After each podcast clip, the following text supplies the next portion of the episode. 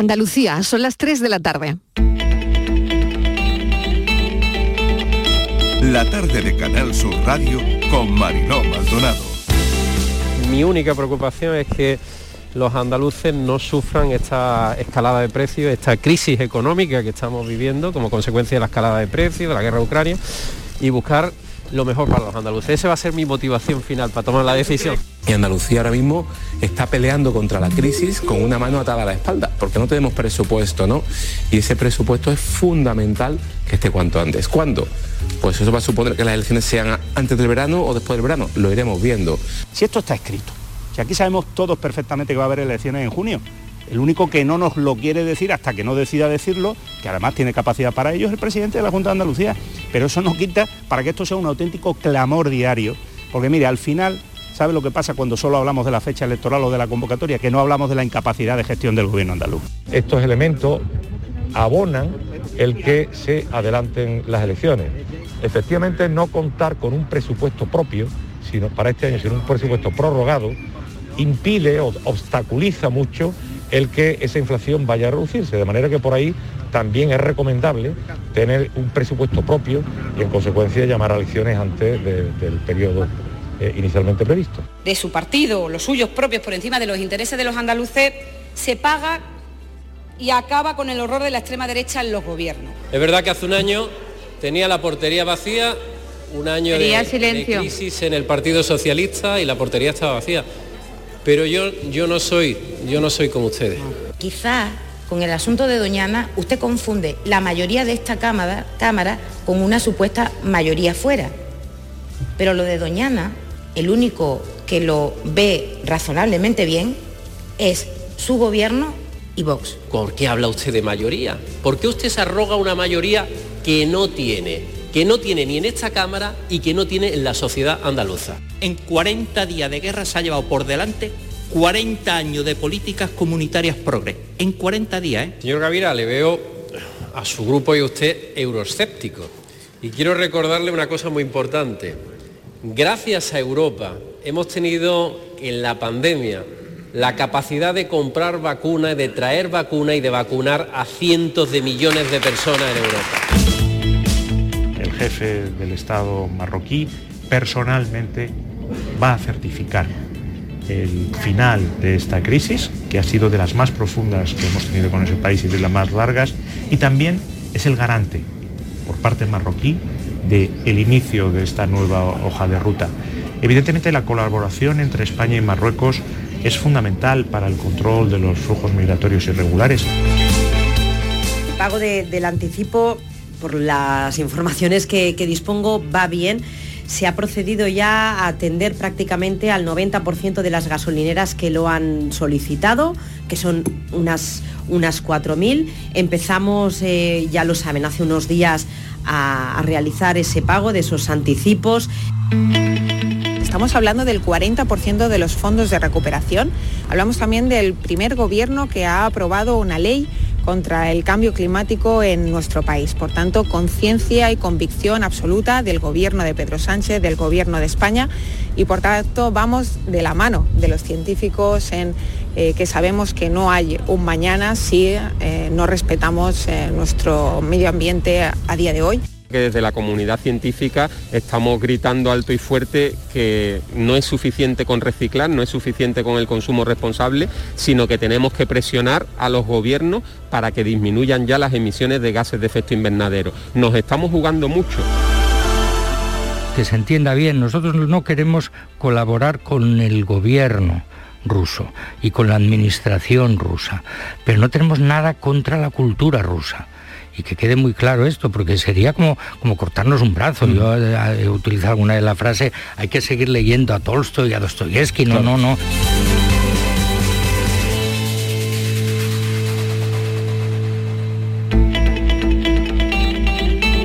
La tarde de Canal Sur Radio con Mariló Maldonado.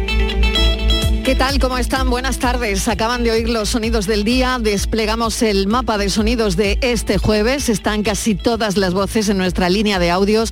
Han oído a los protagonistas de la actualidad y todo lo que ha ocurrido hasta esta hora. La primavera ya está en casi todo su esplendor, 25 grados ahora mismo en la Costa del Sol, en algunos puntos.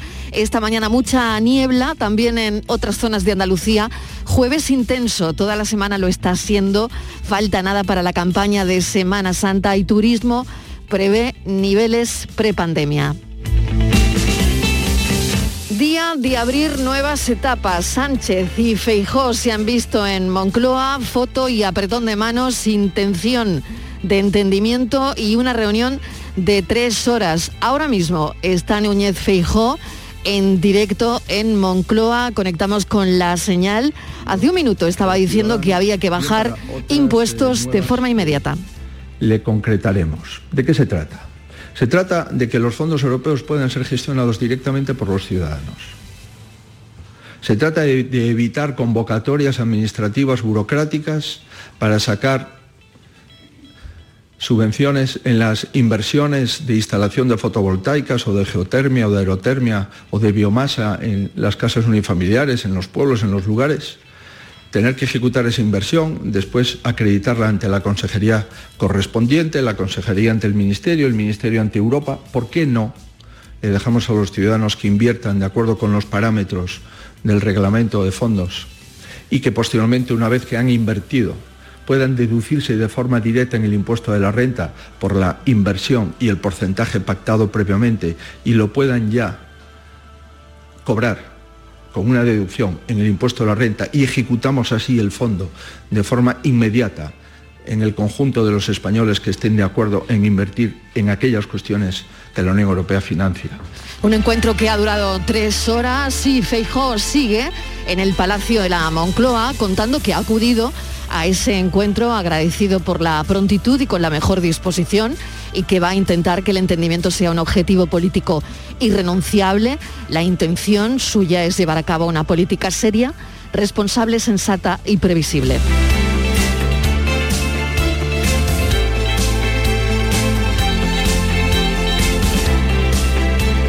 Esta ha sido la mañana que ha dado muchísimo de sí. La tarde Sánchez, camino ya, suponemos, de Rabat dentro de un rato para su cita con el rey de Marruecos en la ruptura del Ramadán, abriendo esa nueva etapa después del cambio de gobierno con respecto al Sáhara, que abre las costuras con los socios de coalición. El presidente de la Junta, Juanma Moreno, por otro lado, sigue evaluando lo que sea mejor para los andaluces. La fecha de la posible convocatoria de elecciones en junio ha estado presente hoy durante toda la mañana en el Pleno y no deja de cobrar fuerza.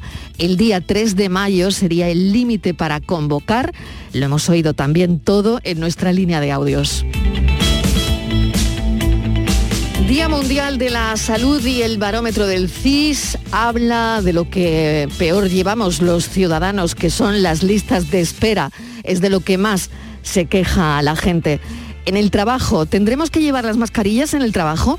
Serán los servicios de prevención de cada empresa los que establezcan el procedimiento. En cualquier caso, recomendación, porque el 20 de abril, como ya saben, fin a la obligación de usar mascarillas en interiores salvo transportes públicos, centros sanitarios y residencias. Nos volveremos a ver las caras.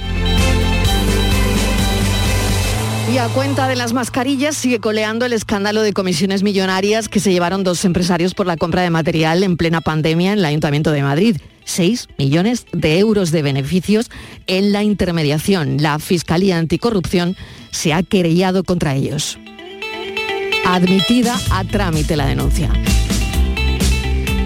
De la guerra, las autoridades ucranias le han dicho a la población del Donbass que huyan de allí, que se vayan de allí. Se teme que mucha gente podría quedar atrapada. Última oportunidad, siempre que les sea posible, antes de que Rusia lance su ofensiva porque van a tomar el control completo y nadie sabe hasta dónde pueden llegar. La población del Donbass tiene que salir antes que los bombardeos rusos corten las vías de escape. Ese era en un principio el objetivo de Rusia, pero parece, el Donbass, pero parece que por el camino decidieron lo que ya hemos visto y lo que nos queda por ver. Los de Mariupol, la, ciudad de esa zona más machacada por los invasores, deberán salir en sus propios vehículos porque no ha habido forma, no ha habido manera de organizar un convoy. No ha habido forma de sacarlo de allí eh, a la gente de Mariupol en autobuses. Zelensky ha dicho que las tropas rusas han cambiado su estrategia, pero no sus objetivos. Dice que Rusia está tratando de borrar las pruebas de su ofensiva para que no volvamos a ver lo que hemos visto en Bucha. El alcalde de Mariupol ha contado que las tropas rusas ya tienen la orden de usar crematorios, fíjense, crematorios para borrar crímenes que están cometiendo. Claro, todo esto es para que ya no los veamos. Naciones Unidas vota este jueves la suspensión de Rusia en el Consejo de Derechos Humanos. La propuesta, parte de Estados Unidos, que entiende que Rusia utiliza a la ONU para su propia propaganda. ¿no? Para que esto ocurra se necesitaría el apoyo de dos tercios de la Asamblea General, que está compuesta por 196 países. Hay un antecedente y es la expulsión Libia con Gaddafi en el poder en el año 2011. Ese es el único antecedente que hay de expulsión del Consejo de Derechos Humanos em, en, en, el mundo y hasta ahora, ¿no? Por otro lado, ayer Estados Unidos tuvo que matizar un malentendido de Biden y aclarar que no se van a enviar tropas a Ucrania, que no, que no. Ayer Biden se vino arriba, le pasa de vez en cuando, y luego tiene que salir su gente a arreglarlo. Ayer dijo em, que sí, que, que, bueno, que él podría ir al frente y que si hay que ir al frente se va. Se vino muy arriba, sí. Bueno, cosas de Biden. Y, y, vamos a contarles algo de lo que no se habla. De esto no, no se habla porque el foco ya no está allí de una terrible matanza a gran escala en Mali. 300 civiles, la peor en 10 años de la guerra del Sahel. Los responsables de este crimen de guerra sería el ejército de Mali por un lado y fíjense, aparecen supuestos mercenarios rusos que habrían ayudado a esta masacre en Mali de 300 civiles, según ha denunciado la ONG hablamos el otro día con ellos, Human Rights Watch. Y es por mirar, donde parece que ya tampoco miramos mucho, porque hay otras prioridades informativas, ¿no? Y, otra cosa de la que se habla, y me ha llamado poderosísimamente la atención esta mañana, es otra enfermedad a la que hace tiempo que no miramos, la malaria. La malaria se estanca y está empezando a haber muchas muertes, más muertes por malaria. Se encuentra en un momento crítico esta enfermedad porque ya los tratamientos no sirven como lo hacían antes. Bienvenidos a la tarde.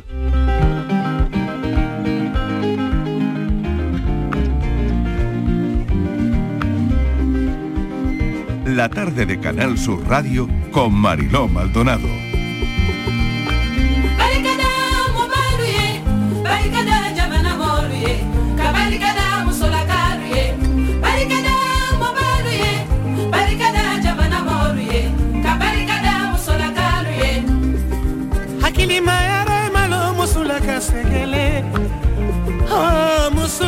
ekele iyo gwadona he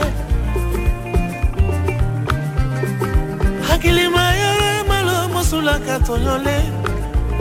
O musulu toyole. Oh gwadona ha yaniki waso waditi yele afisa bunyuma asabukanye asabukanyi yanekake waditi bari olola mosolefe inale ina inale ina ina kusa goduna ina goduna. Estamos escuchando al cantante de Mali, Keita, Salif Keita. Que además, fíjense, es albino y tener la piel blanca sin el pigmento de protección fue una condición que le incapacitó para trabajar en el campo, en la pesca, para tareas comunes en su tierra, en Mali, donde su mismo padre era agricultor, ¿no?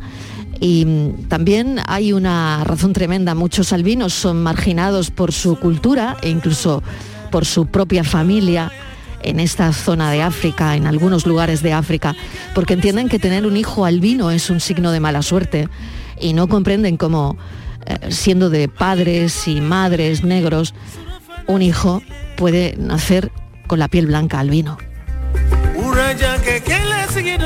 Él recuerda que fue un marginado cuando era joven, pero pese a todo siguió luchando. Y esta es la música de Salif Keita katili domuro to to to to foncho amama sira denna to to to to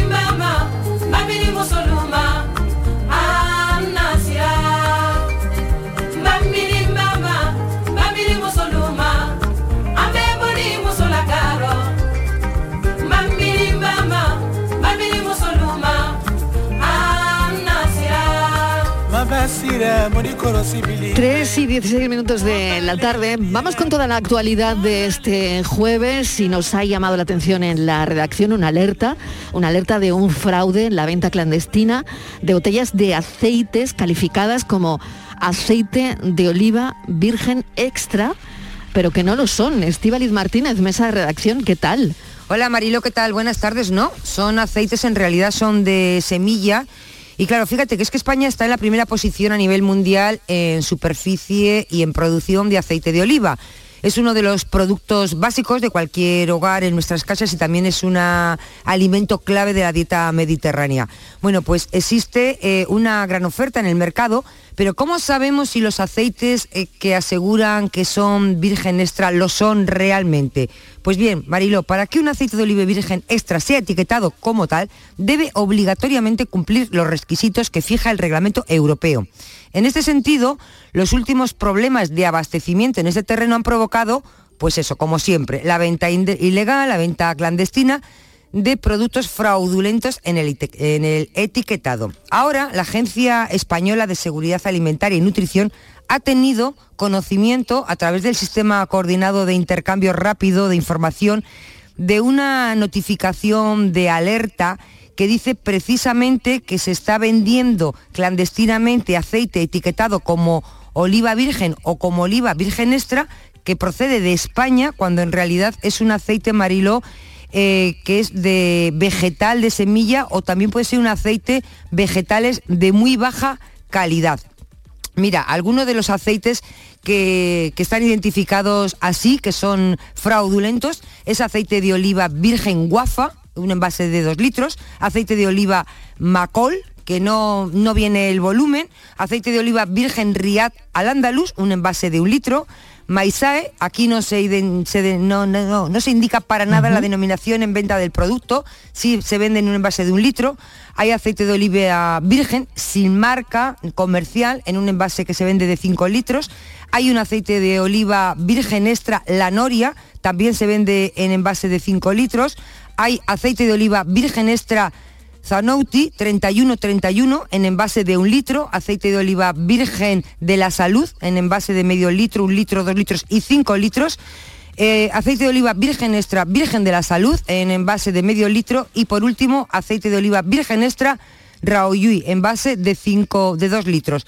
¿Qué se debe de hacer si usted tiene uno de esos aceites en casa? Bueno, pues desde la Agencia Española de Seguridad Alimentaria se dice a las personas que pudieran tener en sus hogares alguno de estos aceites que por supuesto no los consuman y lo primero que tienen que hacer es devolverlo al punto de venta y ponerlo en conocimiento de las autoridades o de alguna agencia de consumo. Muy bien, pues em, alerta con esto, que es un fraude en la venta clandestina de botellas de aceite. Bueno, hoy nos hemos propuesto explicarle muy bien eh, los que lo saben no tienen ningún problema, pero hay quien no sabe exactamente cuando hablamos de Big Data a qué nos estamos refiriendo. Claro, eh, esto ya eh, forma parte de nuestra vida, el Big Data, ¿no? El Big Data es un proceso que analiza y que interpreta de alguna manera tengo un experto para que me corrija si me estoy equivocando, ¿eh? pero que interpreta grandes volúmenes de, de datos, ¿no? El Big Data sirve para que los datos almacenados de forma remota puedan ser utilizados, por ejemplo, por algunas empresas como base para tomar decisiones, decisiones importantes.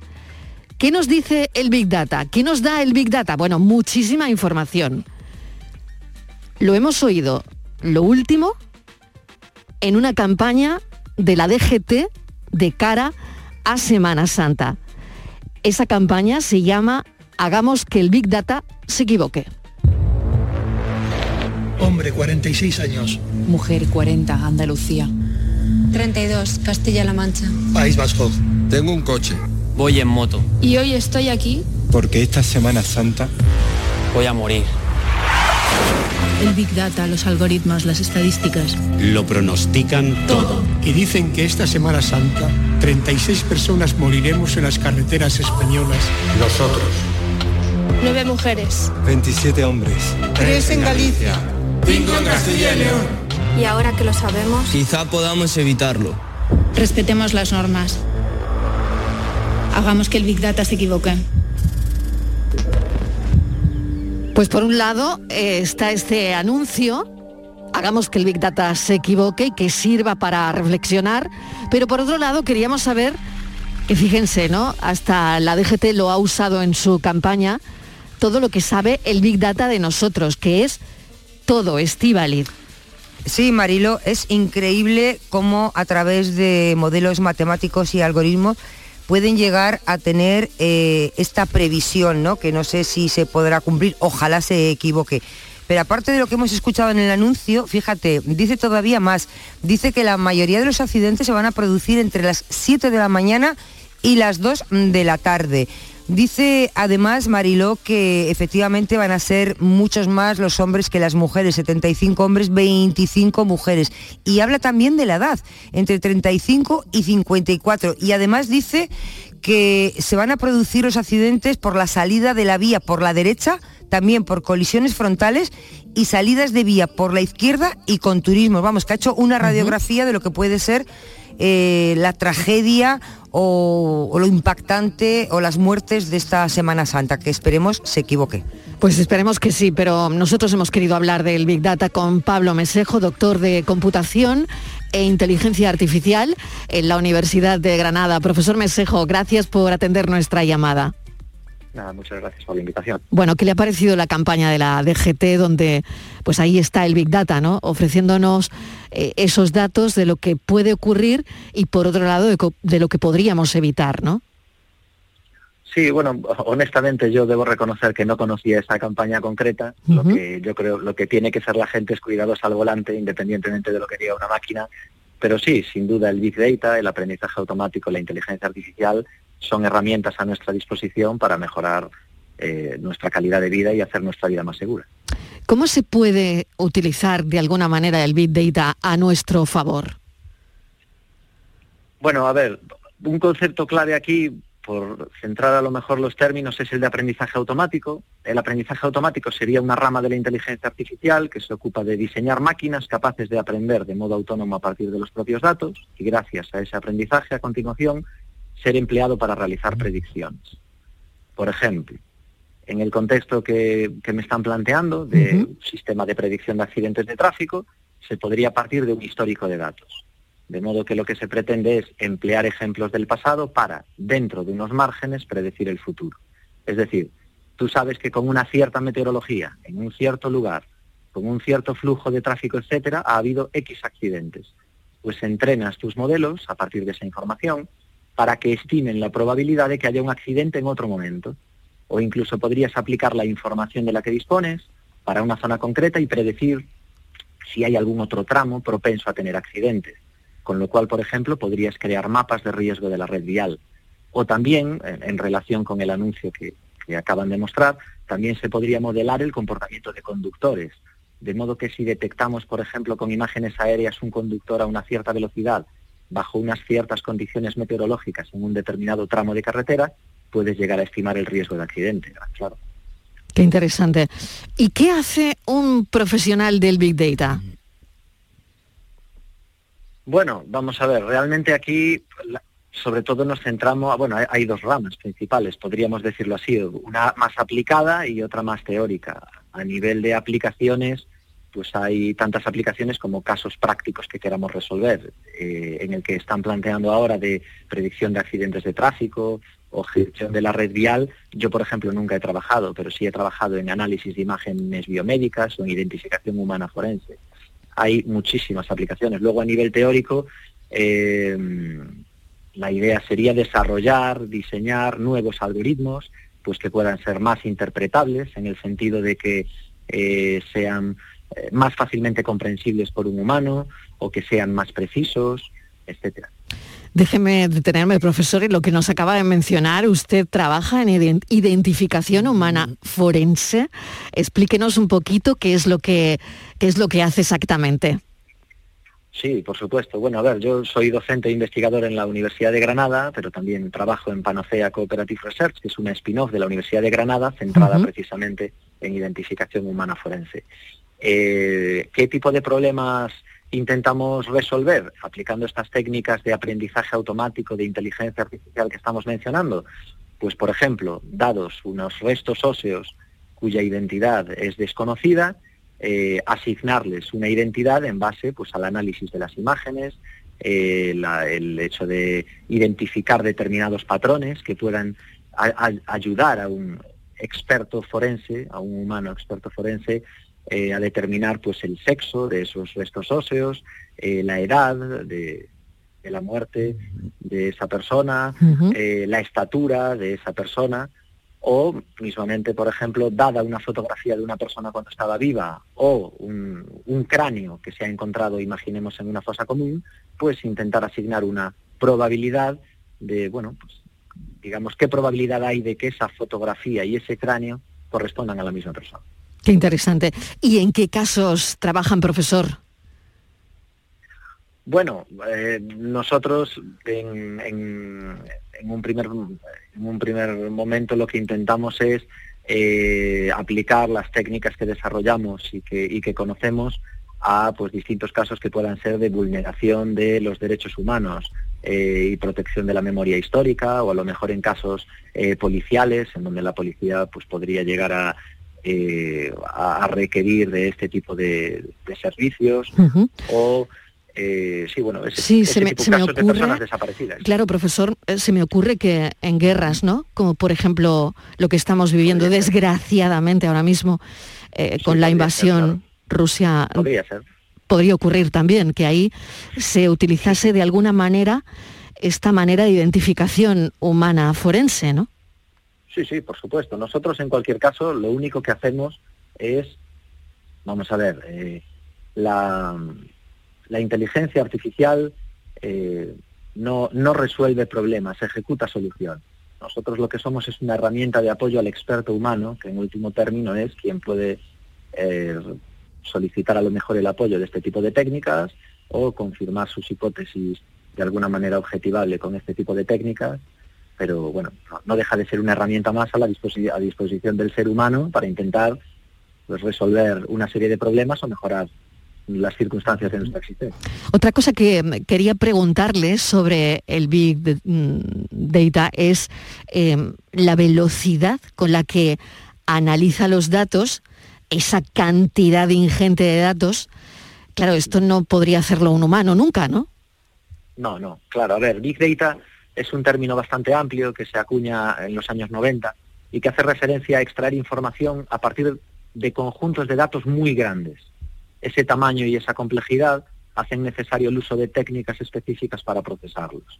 En esencia, lo que uno tiene son muchos datos y necesita extraer información útil a partir de los mismos y eso no, no está al alcance de las, de las personas, en- en la mayor parte de los casos. Claro, claro. Incorporo a Estíbaliz Martínez en esta conversación porque, claro, queremos saber todo lo que sea posible de, de esto, ¿no? Que, que- que realmente hasta lo hemos, lo tenemos ya hasta en una campaña de tráfico, ¿no, Estíbaliz? Sí, hola, buenas tardes, profesor. Eh, dice la campaña, ojalá el Big Data se equivoque. ¿Qué margen de error tiene la inteligencia artificial? Me imagino que bastante más baja si la tiene que la de un ser humano. Bueno, claro, a ver, en general, en estas técnicas de aprendizaje automático que mencionamos, uno, en términos globales, para que nos entienda la audiencia y todo el mundo, uno va a ser tan bueno como los datos de los que disponga. Y también lo bueno que crees que es tu sistema dependerá de cómo lo valides, porque siempre hay validaciones experimentales más rigurosas que otras. Y luego después nada asegura el éxito, ¿no? Si- sin ir muy lejos, creo recordar que en el Open de Australia la estimación de que Rafa Nadal ganase su partido a comienzos del tercer set a nivel estadístico era mínima y ganó y nos alegramos de ello. Entonces todo esto no dejan de ser todo esto no dejan de ser estimaciones, aproximaciones en base a lo que ha ocurrido en el pasado. Qué interesante, Estivaliz. No sé si tienes alguna cosa más que, que comentar o preguntar. Pues que hasta dónde va a llegar la inteligencia, va a anular la humana. No sé si le- nos queda mucho ya O de ya- o ya inteligencia. la- o ya la ha anulado. No sé, bueno, la- lo bueno es que la inteligencia artificial está creada y, y- y es manejada por humanos, afortunadamente, ¿no? No sé si alguna vez nos va a superar y la vamos a poder dejar, porque a veces me da un poquito como de miedo. Claro, no, bueno, el, el miedo no... No es bueno. Nadie debería tener miedo de la inteligencia artificial en tanto en cuanto no deja de ser una herramienta que por supuesto se puede utilizar para el bien o, o se puede utilizar mal. Pero la inteligencia en sí misma, como a veces eh, pues aparece en ciertas películas, ¿no? No deja de ser ciencia ficción, en donde es una inteligencia eh, superior y que anula a la humana incluso. No, eso es ciencia ficción. De hecho, eh, si no recuerdo mal, fue John von Neumann, un, un investigador eh, en ciencias de la computación, eh, bueno, tremendamente prestigioso, que en los años eh, 40, 50, cuando le preguntaron, bueno, ¿la inteligencia artificial realmente llegará a, a ser realmente eso, una inteligencia general artificial y superior a la humana? Y la respuesta que él dio a mí me parece acertada. Él dijo, yo eso no lo sé, pero desde luego será con otras técnicas distintas a las que conocemos actualmente. O sea, con lo que conocemos a día de hoy, no es posible. Pues le agradezco, profesor Mesejo, mil gracias y le agradezco esta entrevista, bueno, aclarándonos un poco todo lo que tiene que ver con, con esto que, que ya está en, en, nuestra, en nuestro lenguaje, en nuestras conversaciones, en, en todo lo que hacemos, ¿no? A esta nueva campaña de la DGT y esperemos que se equivoque, como pasó con Nadal, esperemos que, que se equivoque. Exactamente, claro que sí. Pues muchas gracias por la Gracias, un saludo. por participar. Gracias, hasta adiós. luego.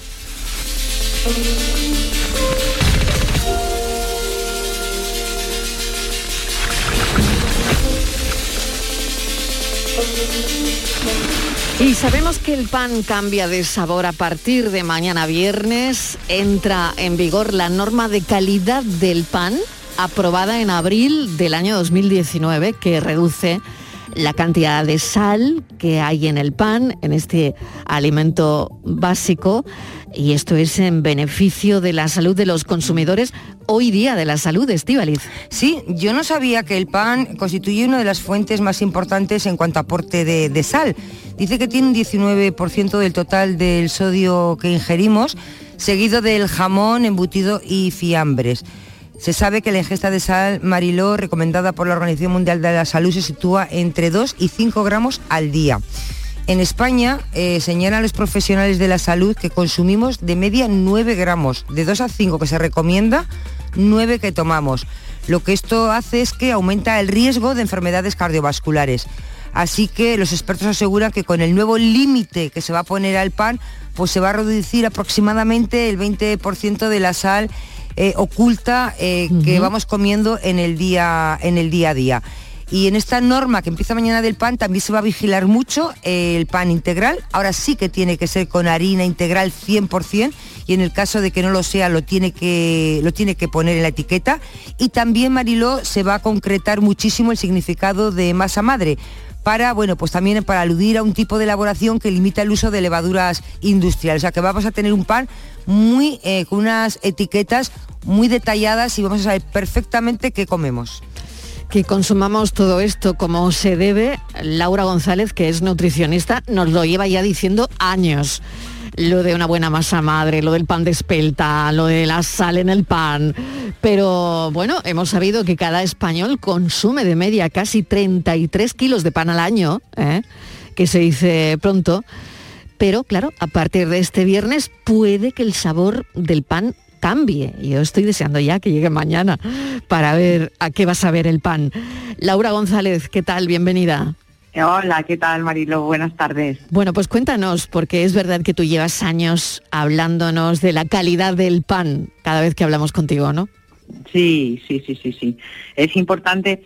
Hombre, yo, por ejemplo, en el tema del pan, eh, veo bien que, por supuesto, que se restrinja la sal. Lo que pasa es que la sal también es necesaria.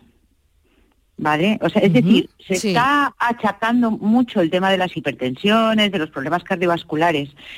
Y nosotros no podemos contar solo con el pan. Vale que en el pan se restrinjan, pero hay muchos alimentos procesados que no- tampoco son los embutidos, incluso alimentos naturales como son eh, almejas, como son eh, todo lo que sean bivalvos y todo lo que sean los, los mariscos, tiene muchísimo sodio. Entonces lo que importa no solo es la sal, es, es la cantidad de sodio realmente que es a lo que vamos, porque la sal tiene cloro y tiene sodio. Entonces, la historia está no solamente en restringir el pan, yo creo que también es un poco... mm, nah, a ver, tú ya sabes cómo pienso yo de hace muchos años. Entonces me parece que nos, eh, nos están mandando mirar para un sitio cuando hay otros sitios que no nos están dejando mirar. Pues vamos a mirar hacia esos pues sitios. vamos a mirar a otros aquí, sitios. A mí me gusta mirar para todos Pero- lados. pero to- tomamos tanta sal. Claro, claro. claro. Entonces, no solamente es importante eso, sino a nivel nutricional, cuánta sal y no solo de pan estamos metiendo, cuántos Claro. embutidos estamos metiendo, cuántos mariscos estamos metiendo, incluso los pescados, los pescados azules y las carnes tienen mucha sal, mucho sodio. ¿Vale? Si nosotros hacemos una dieta a base de mucha proteína animal, sobre todo de este tipo, eh, además le añadimos pan y no lo estamos contrarrestando con una alta cantidad de potasio, No que serviría se de nada, ¿no? contrarrestaría Claro. con la fruta, la verdura, entonces nos estamos fijando en una cosa muy pequeña que además últimamente yo creo que la gente puede haber una media, lo que quieran, pueden dar los valores que quieran, pero a mí me parece que el pan últimamente se está consumiendo o se tiende a consumir menos por aquello del engorde. ¿Vale? No, no, yo creo que antes se consumía de más calidad, pero se consumía más. En tiempos de mis padres, no te quiero contar las hogazas ahí en León, que la gente se metía entre pecho y espalda. Entonces, por eso te digo que me parece muy interesante que eh, hablen del tema de la calidad del pan. Eso me parece crucial.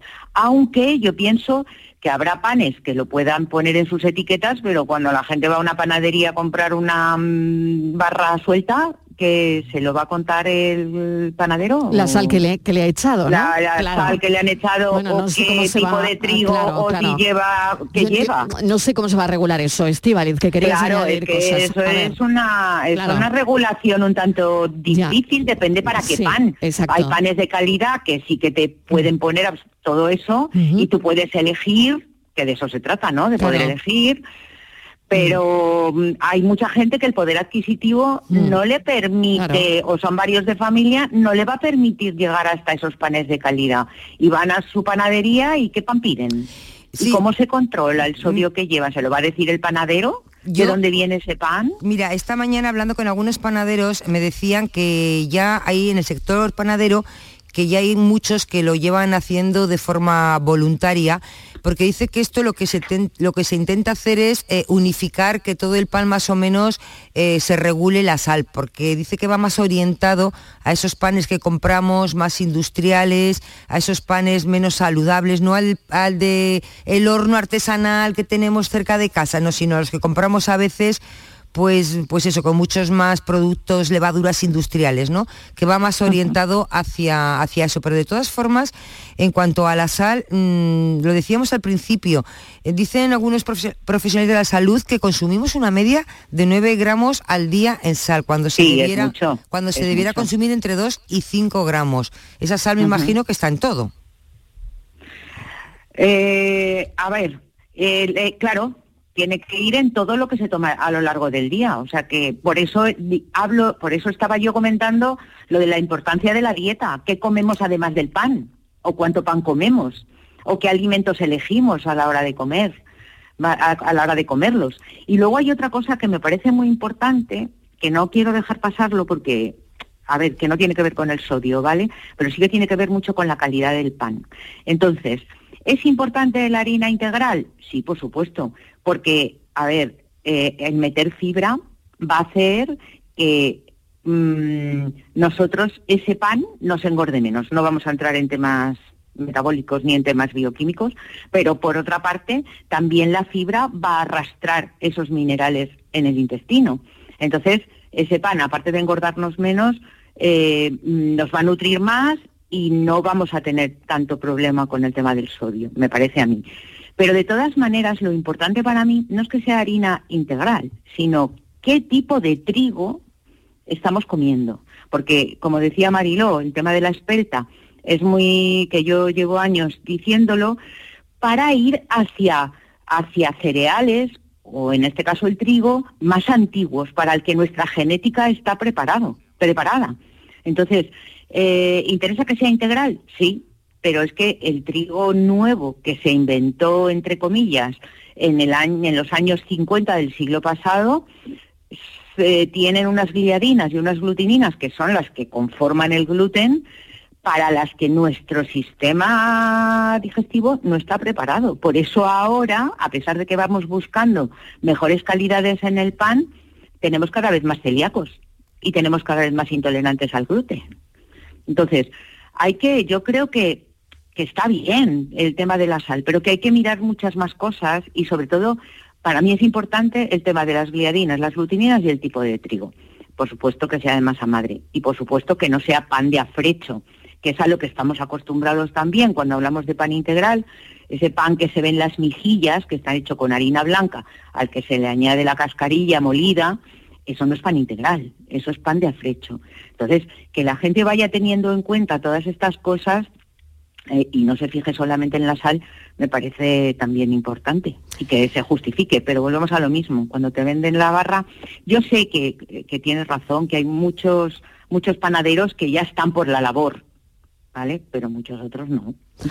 pues muchísimas gracias Laura González como siempre. Pues gracias a vosotras. Por bueno, sembrar también de alguna manera, eh, pues eso, ¿no? Mm, dudas en el sentido de qué va a ocurrir, todo ese eh, todo es, ya se controla con el mismo, con la misma sal para todos tipos de panes, en todos sitios. En fin, es, es muy curioso hemos abierto un poco más la mirada. Bueno, Gracias. ya sabes que a mí me gusta lo del meter el dedo un poquillo. En la llaga, claro que sí. Es, eh, eh, para eso te hemos llamado. Muchas gracias. Un Vale. saludo, Laura González. Igualmente. Es Un besito, nutricionista. hasta luego. Gracias, Gracias. un abrazo. Adiós. Un, sal- un abrazo fuerte. Hasta luego. La tarde de Canal Sur Radio con Mariló Maldonado. También en nuestra app y en canalsur.es. ¿Buscas una fibra óptica que te dé más? Telecable Andalucía es tu operador local de confianza. Telecable. Fibra de 300 megasimétricos por solo 14,90 euros al mes y línea ilimitada de 24 gigas por 10,90. Contrata en Telecable Andalucía. Somos punto de venta oficial de Xiaomi. Telecable Andalucía. Conecta con lo que realmente importa. Dehesa a la Adelfa. Jamones y embutidos ibéricos de bellota. Carnes de ternera, cerdo y pollo de primera calidad. Contamos con una gran variedad en quesos nacionales e internacionales. Descubre los verdaderos tesoros de nuestra gastronomía en calle Esperanza de Triana número 50. Dehesa a la Adelfa. La calidad del ibérico en tu mesa. Porque viajar es soñar, yo quiero soñar contigo. Cierra los ojos, déjate llevar. Solo imagina una ciudad, una montaña, sobre ella un castillo y en su interior, como si de un cuento se tratara, una gruta con mil y una maravillas. Porque viajar es soñar. Aracena, la ciudad de la Gruta de las Maravillas. Vive la Semana Santa más nuestra en Supermercados Más y supermercadosmás.com. Disfruta de mini torrijas y mini pestiños de miel de la confitería San Miguel. Por solo 2,99 euros el pack. Solo hasta el 17 de abril. Mantengamos las tradiciones que dan sabor a la Semana Santa en Supermercados Más y en supermercadosmás.com. ¿No conoces todavía Canal Sur Podcast? Descubre nuestra nueva plataforma digital de contenidos especializados. Exclusivos, de producción propia. Como Crónica Negra, un recorrido por los asuntos judiciales que más interesan a la sociedad y los sucesos y acontecimientos más oscuros de nuestra historia, con Javier Ronda. Canal Sur Podcast. La tuya.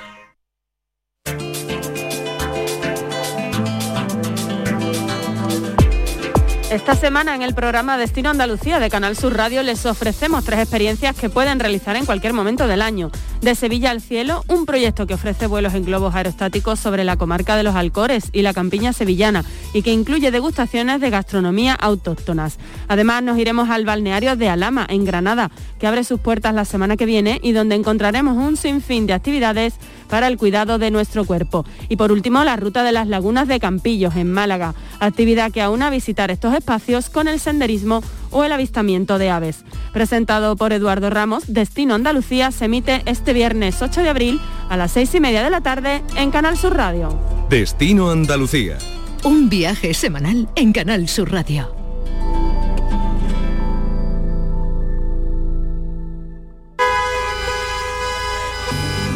Con tu coche no te líes. Conmigo te mueves seguro, eres puntual, ahorras, llegas donde quieras y contaminas menos. Transporte público de Andalucía, seguro, económico y sostenible. Junta de Andalucía. ¡Viva el Rasque Diem! ¿El Rasque Diem? Querrás decir el Carpe Diem. Eso era antes. Ahora lo que se lleva es el Rasque Diem. Así que Rasque Diem. Rascas de la 11. Desde solo 50 céntimos, vive el momento al máximo y gana hasta un millón de euros al instante. Rasque Diem. Rasca el momento.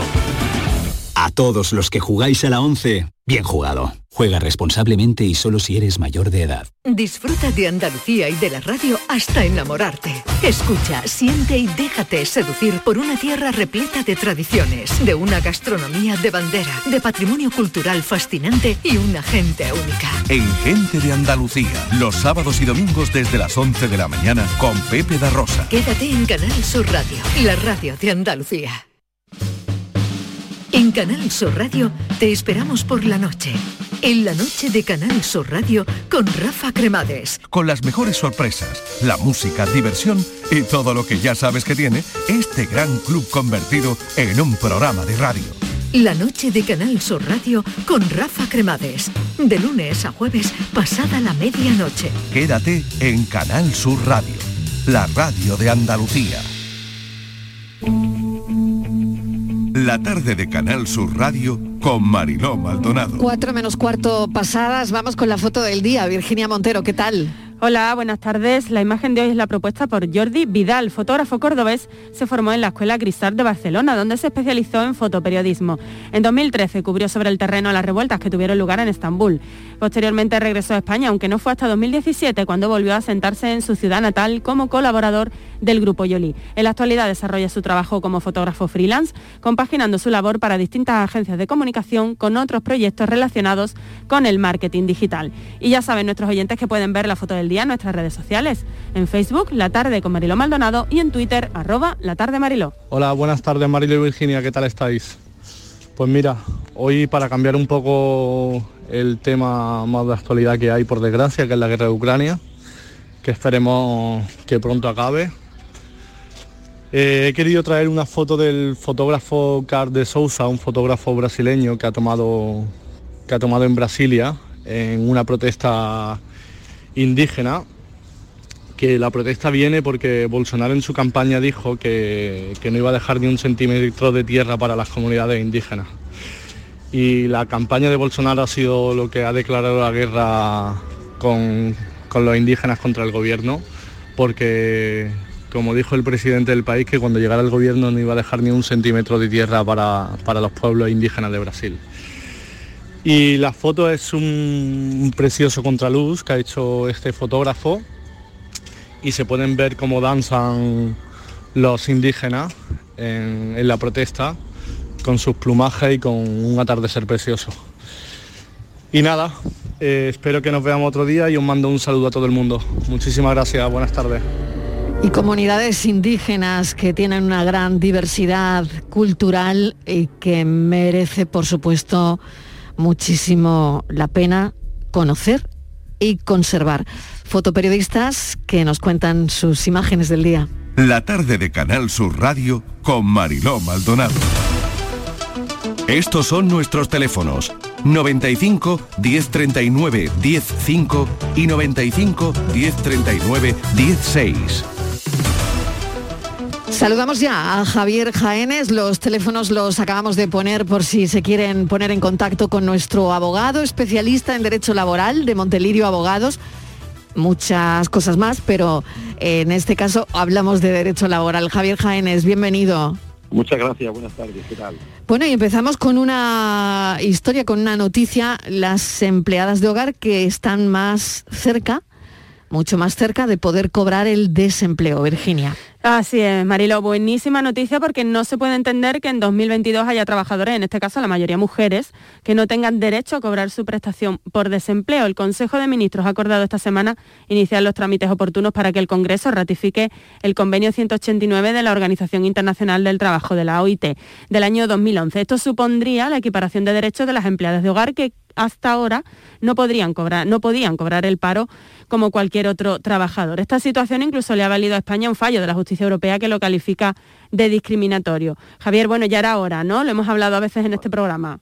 La verdad es que contentísimo porque es un colectivo tan, tan vulnerable, tan necesario, eh, mm, tan, eh, tan imprescindible para que muchas familias, y siempre hemos dicho que muchísimas empleadas de hogar dejaban de criar a, sus propios hijos para criar a los hijos de otros, ¿no? Y, y una figura, eh, bueno, fundamental, ¿no? Y además que hace que otras muchas mujeres puedan eh, insertarse en el mercado laboral, porque otras cuidan, en fin, es una, es una situación muy, muy alegre, muy feliz, porque muchísimas mujeres eh, que se han dejado la vida criando y, cuidando a otras personas, mayores, pequeños y demás, ven por fin recompensado no solamente el derecho al desempleo, sino eh, otras situaciones de incapacidad y otras situaciones eh, que si bien antes estaban reguladas, ahora también se van a ver mucho más, más favorecidas, con lo cual lo que es un auténtico escándalo es que haya tenido que venir la Unión Europea y que tenga una sentencia del mes de febrero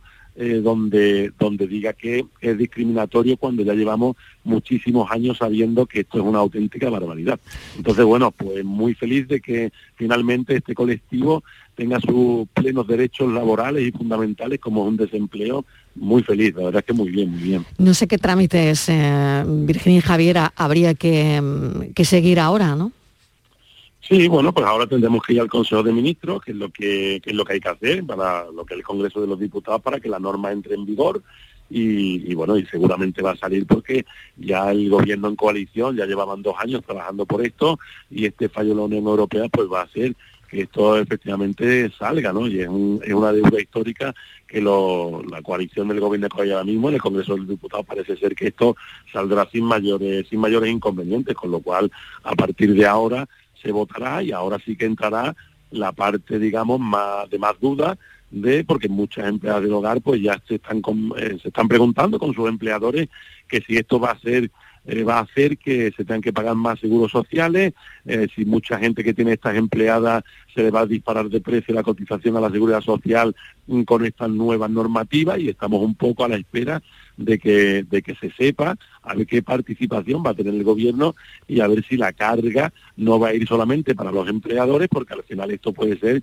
un efecto boomerang que lo que haga es una gran noticia y una gran novedad que, y un derecho que por supuesto merecen, esto vaya a desencadenar en mayor desempleo, a ver en función de si se van a ampliar las cotizaciones a la seguridad social o no. Con lo cual, bueno, tendremos que estar, como bien dice Mariló, a ver qué trámites se van a, se van a hacer ahora mismo, eh, todo es un borrador, todo es una obligación de la Unión Europea y del derecho internacional de los trabajadores y, tendremos que estar muy atentos para ver si esto va a afectar a las cotizaciones y quién lo va a pagar y qué grado de participación va a tener el gobierno en todo esto. Y no son pocas las, personas implicadas en esta medida, Marilo, porque según los últimos datos del Ministerio de Seguridad Social, en marzo se contabilizaron 378.466 personas afiliadas a este sistema especial de empleadas de hogar. Una cifra que además las organizaciones sindicales incluso elevan en 200.000 personas más que son las que trabajan sin ningún reconocimiento y como decía Javier, que es la, que lo que teme, ¿no? que si hay cambios en las cotizaciones, pues vayan a engrosar esta, esta lista. ¿Cuándo se hará efectivo ese derecho, Javier? ¿Hay una estimación? ¿Cuándo podremos decir que ya se hace efectivo?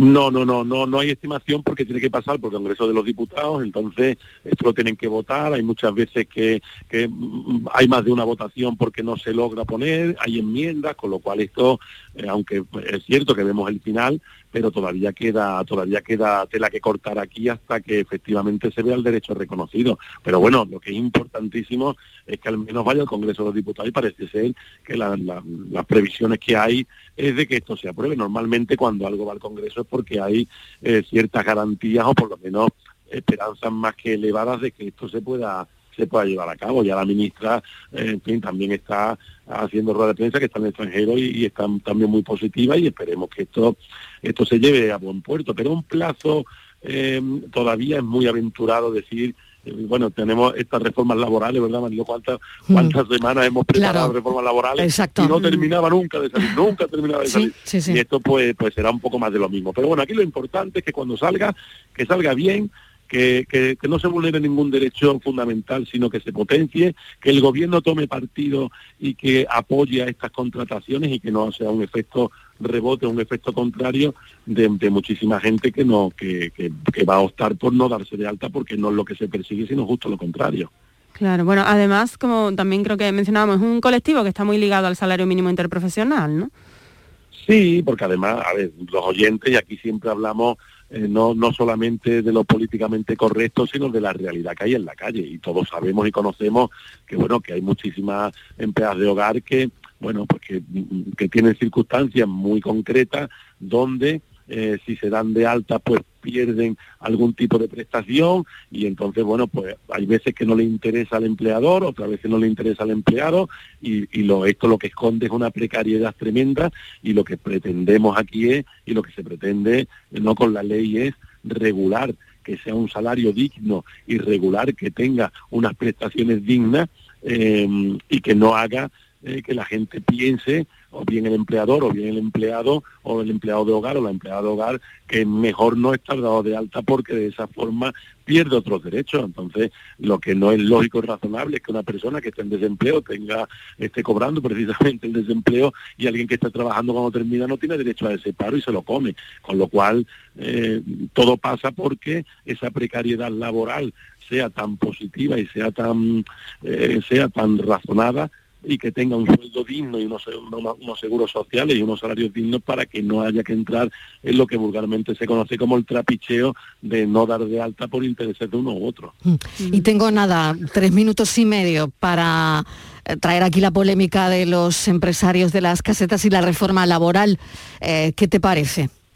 Bueno, es que realmente yo creo que tienen razón. O sea, eh, esta reforma laboral perseguía a grandes rasgos eh, bueno, provocar que no hubiese tantos trabajadores temporales y que todos fuesen fijos, fijos discontinuos y quitar la temporalidad, lo cual es muy positivo y aquí yo lo he defendido públicamente, que todo lo que sea seguridad para el trabajador es fundamental porque eh, tenemos bueno, pues proyectos de futuro muy importantes y no podemos estar concatenando contratos y demás, pero sí es cierto que hay parte que ha quedado con una regulación bastante pobre y que los caseteros en este caso pues tienen que defender también sus derechos y llegar a acuerdos porque no le puede salir pues claro más caro el collar que el perro y que es un trabajo que es muy estacionario y meterlo dentro de un fijo, en fin, la verdad es que en tres minutos Mariló es un mm. poco es un poco eh, difícil entrar a mm. valorar con mm. cierto detalle pero pero así a grandes rasgos entiendo que se tienen que sentar y que tienen que darle solución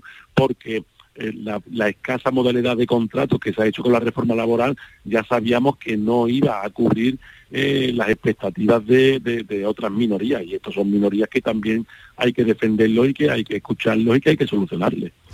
Bueno, esa es la polémica, ¿no? Estamos... A ver qué ocurre en las eh, próximas semanas. Exactamente, a ver qué pasa en las próximas semanas, porque, bueno, estamos ahora mismo en medio de, esa tormenta, ¿no? Y no sabemos al final cómo, cómo va a acabar, ¿no?